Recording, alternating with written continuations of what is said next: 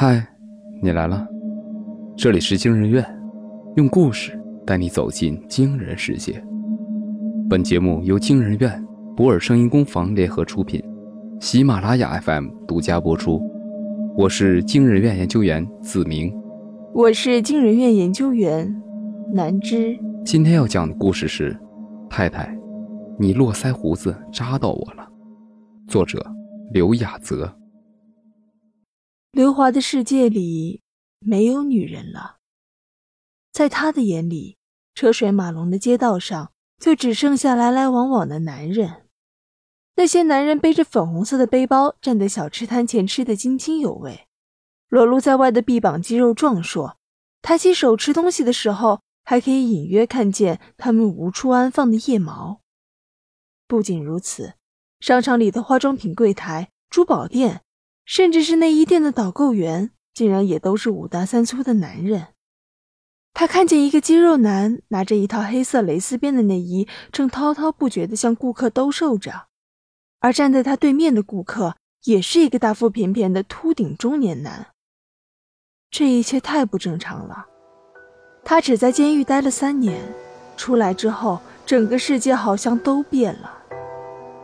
商场的大屏幕上转播着晚间新闻简讯，主持人穿着紧身的职业装，头上梳着一个单马尾，脸上却满是络腮胡。字幕显示，主持人名叫李青儿。他认识这个主持人，早在三年前，他就是江城新闻的主持人，是江城名声显赫的名媛，声音甜美，身形姣好。除了负责新闻节目外，还经常活跃在一些晚会活动中。可是她明明是一名女主持人，难不成在自己坐牢的三年间，她还去泰国变了性不成？刘华感到一阵头疼，耳边听到大屏幕里李青儿口播的声音。日前被火热探讨的防性侵法案已经通过专家组的审核，目前已在本市各大监狱施行。据悉，监狱将会在性侵犯人出狱时，在其眼中植入一款屏蔽芯片。以红色瞳孔的形式标明身份，以防止相关人员的再次犯罪。同时，希望广大市民对有此特征的人员予以防范。李青儿的口播从屏幕里传出，却不是刘华记忆中的甜美声音，而是一段毫无感情的电流转化而成的声音。是的，他三年前的入狱的罪名正是强奸。那时候他还只是一名外卖员。每天骑着小电驴穿梭在这座城市的大街小巷，那些在地图上都无法显示的犄角旮旯，他都用步履丈量过。这份工作存在着一个便利，就是他可以通过订单轻而易举地得知用户的一切信息，包括性别、年龄、样貌、详细地址、电话，甚至是独居与否。人们牺牲自己的个人信息换来生活上的便利，同样的也给了犯罪分子以可乘之机。刘华每送一单，都会在自己的日记本上记录下客户的相关信息，很快就筛选出了最适合下手的猎物。于是接下来的事情就顺理成章。以送单为由，轻易地进入猎物的房间后，后面的事情只要一把刀就可以完成。他会用手机记录下照片和视频，并以此威胁女子保持沉默。这一招百试不灵，却也导致他胆子越来越大，做的事情也越来越出格。但常在河边走，哪有不湿鞋的道理？事情终究还是暴露了，警方很快找到了他。好在他及时将证据藏匿销毁，最后也只不过落得个三年的有期徒刑。新闻播报完之后，显示屏又转换为投屏模式。顾客站在摄像头下的一举一动都会被实时捕捉到显示屏上。这种设施曾经为商场增加了许多人气，年轻的情侣们最爱在这大屏幕下亲昵。而如今，顾客们却刻意避开了这片区域。刘华抬起头，盯着显示屏里的画面。大屏幕中只有他一人，在灰暗的衣服的衬托下。他红色的瞳孔变得格外醒目。他终于明白，离开监狱前的检查并不是单纯的体检，而是为了植入这款屏蔽芯片。这款芯片一边异化自己眼中所看到的女人形象，一边用红色的瞳孔彰显了自己曾是个性侵犯的身份。刘华不敢在商场待下去了，在他眼里，商场四周的广告牌、轮播的视频广告，甚至是动画里的小猪佩奇，都变成男的了。他只好逃回自己的家中，将自己关了起来。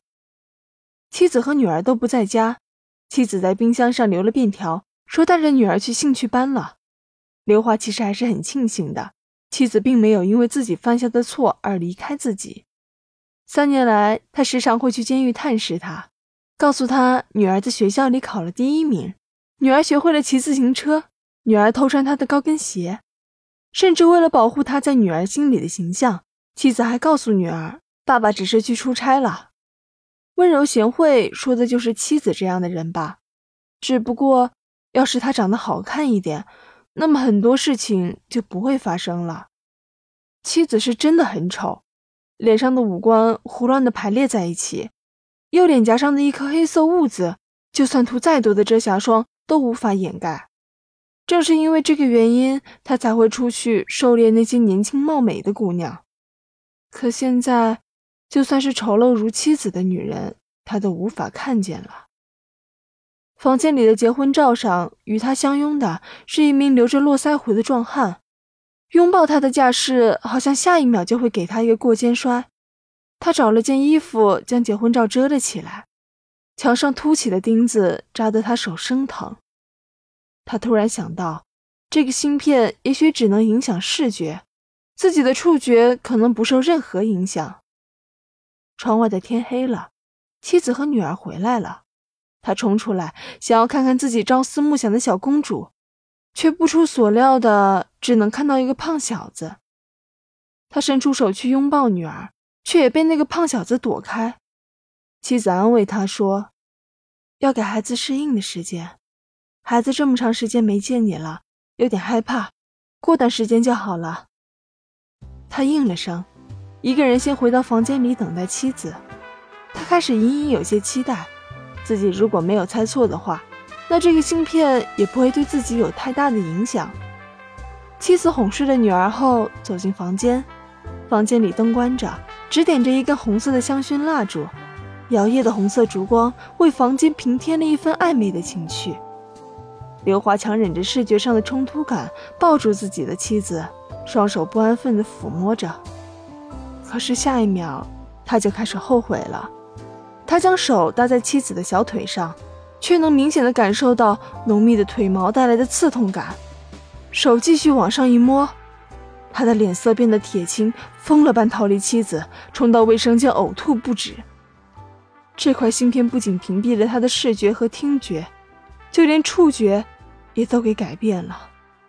现在的妻子，对他来说，已经彻底算得上是个男人了。他的生活被这个芯片彻底的毁了。他也曾经尝试过戴着墨镜出门，不过这欲盖弥彰的行为照样还是会遭受人们的白眼。他还记得前段时间自己去接女儿放学，这样的事情本来一直是妻子来做的，但因为那天妻子正好加班，打电话联系几个朋友都没有时间，于是与女儿商量之后，就让她前去了。他提前做好了充足的准备，戴好了墨镜，又裹了一条粗大的围巾，像个正常人一样站在学校门口等待女儿放学。铁闸门打开后，学生像洪流一般冲了出来，一个接一个的找到自己的家长。他个子有点矮，踮着脚找寻着女儿的身影，却一直等到周围只剩下他一人，直到天边的夕阳落到地平线下，女儿才走了出来。他惊喜地去拥抱自己眼中的胖小子，却被他一个闪身躲开。这时候，也不知道周围从哪里钻出几个调皮的孩子，指着他对女儿说道：“这就是你那个强奸犯爸爸吧？”女儿反驳他们几句，却根本没有什么底气。刘华挺身质问他们是谁家的小孩，却没想到其中一个孩子悄悄绕到他身后，纵身跃上了他的身子，一把扯掉了他的墨镜，露出了旗下红色的瞳孔。你看吧，红色瞳孔，你爸爸就是强奸犯。几名孩子越说越过分，你也不是什么好东西。刘华怒不可遏，追上几个孩子就准备打他们，却没想到引来了学校保安。几名保安拿着巡逻棍，很快将他拿下。他极力的解释自己是学生家长，女儿在这所学校念书，却没想到女儿咬着牙反驳他：“谁是你女儿？谁有你这样的爸爸？”事情到最后，还是妻子赶过来解释清楚了。回去的路上，女儿始终不曾言语，而妻子也开始对他抱怨起来。比起陌生人的鄙视，身边亲人的抱怨反而更具伤害性。从那天起，妻子的抱怨就变得越来越频繁。他抱怨他找不到工作，抱怨他在家里什么忙都帮不上，抱怨他整天无所事事。而在他眼里，妻子仍旧是那个留着络腮胡的男人。每次抱怨他没用之后，还会轻哼几下。这巨大的反差感更让他不寒而栗。这晚，两人躺在床上准备入睡，妻子想要与他亲热，却被他躲开。没想到这一下却彻底引发了妻子愤怒的火山。他喋喋不休地抱怨着他，就好像深夜里的一只蚊子在耳边嗡嗡个不停，扰乱了他绷在脑袋里的最后一根弦。他想。如果不起身灭掉这只蚊子，那注定一夜无眠了。事实上，刘华也这么做了。当他回过神来，谢力拿下蒙在妻子脸上的枕头时，妻子的身体已经停止了挣扎。他一下子慌了，试探性的拍了拍妻子的脸庞，妻子没有任何动静。他又拍了拍自己的脸，一阵生疼。不过他也很快镇定下来。开始给妻子的学校打电话辞职，有条不紊地解除妻子的社会关系，然后借着自己熟悉这座城市的便利，将妻子的尸体扔下了一处闲置已久的水库。正当他在为了女儿和自己以后生活发愁时，事情又有了转机。国家防性侵法案出台三个月后，有关部门考虑到法律的人权性，同意给予性侵犯忏悔的机会。每半年对性侵犯进行一次测试，在通过全部的测试后就可以卸下芯片，而最近一次测试的时间就在半个月后。测试分为笔试和面试，笔试部分主要是相关法律的考核，以及一些简单的犯罪倾向测试题，而面试部分则是面试官对他进行提问，他将自己出狱后的遭遇讲了一遍，讲得声泪俱下。面试官都不免为之动容，这一切都要归功于那半个月的准备时间。刘华夜以继日的研究相关法律，对着镜子一遍遍的锻炼自己的演讲能力。对于他而言，通过这次测试是唯一的出路了。结果出来，他有惊无险的通过了。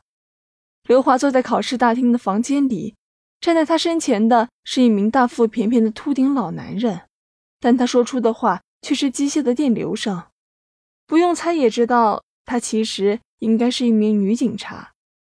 对方细致地交代着取下芯片后可能产生的异样，但刘华根本不在意，只想着自己终于可以回归正常人的生活了。老男人拿着一个造型奇怪的仪器走到他身前，轻轻地将仪器蒙在他的眼前。刘华眼前一黑，再睁开眼时。眼前只剩下一名身材苗条的女警察，刘华激动的鞠躬致谢，女警却只是淡淡的回应着：“我可以离开了吗？”刘华说话的声音都在颤抖。女警示意他等待片刻。不一会儿，房间的门打开来，几名警察走了进来，用手铐将他铐了起来。刘华不解，挣扎的质问：“我已经通过测试了，你们这是在做什么？”其中一名警察向他展示了一段视频，视频里能看到一双手正拿着枕头捂在一个女人脸上，女人疯狂挣扎着。一段时间后，枕头拿开，她停止了挣扎。刘华问这些是什么，却听到警察的反问：“这些是什么？你还不清楚吗？”警察说完，打开了第二段视频，视频里一片漆黑，只有一道手电筒的光照出了一条路。画面抖动着向前，一直到了一座大坝上方。紧接着，画面里看到一双手将一个被塑料布包裹着的女人推下了深渊。画面向下探了探，黑漆漆一片，望不到头。这些视频刘华再熟悉不过了，这是他杀死妻子以及抛尸的全过程。只是当时自己明明没有录像，这些视频又是从哪里来的？首先，恭喜你取下了芯片。不过现在你涉嫌故意杀人罪，跟我们走一趟吧。警察拿出一份文件，这是逮捕令。不，我没有故意杀人，都是这芯片的错。刘华无力的挣扎着。如果你们不给我装上芯片，我也不会杀他。房间的另一边。几名警察隔着玻璃观察着这边的一举一动，他们身前的电脑里正在播放着各种各样的视频，而通过 USB 连接着的正是刚刚从性侵犯眼中取下的芯片。这款芯片除了屏蔽女性的信息外，还自带录像功能。也正是因此，芯片的耗电量极大，每三个月需要对其进行电量补充。房间里几名警察闲聊着。本来只是想给芯片充个电，没想到随便检查了一下他的视角，就发现了这么多罪状。强奸犯真是死性不改呀！这一下算是破了一桩悬案了。对了，这是第几个来着？好像是第两千零四十六个了吧？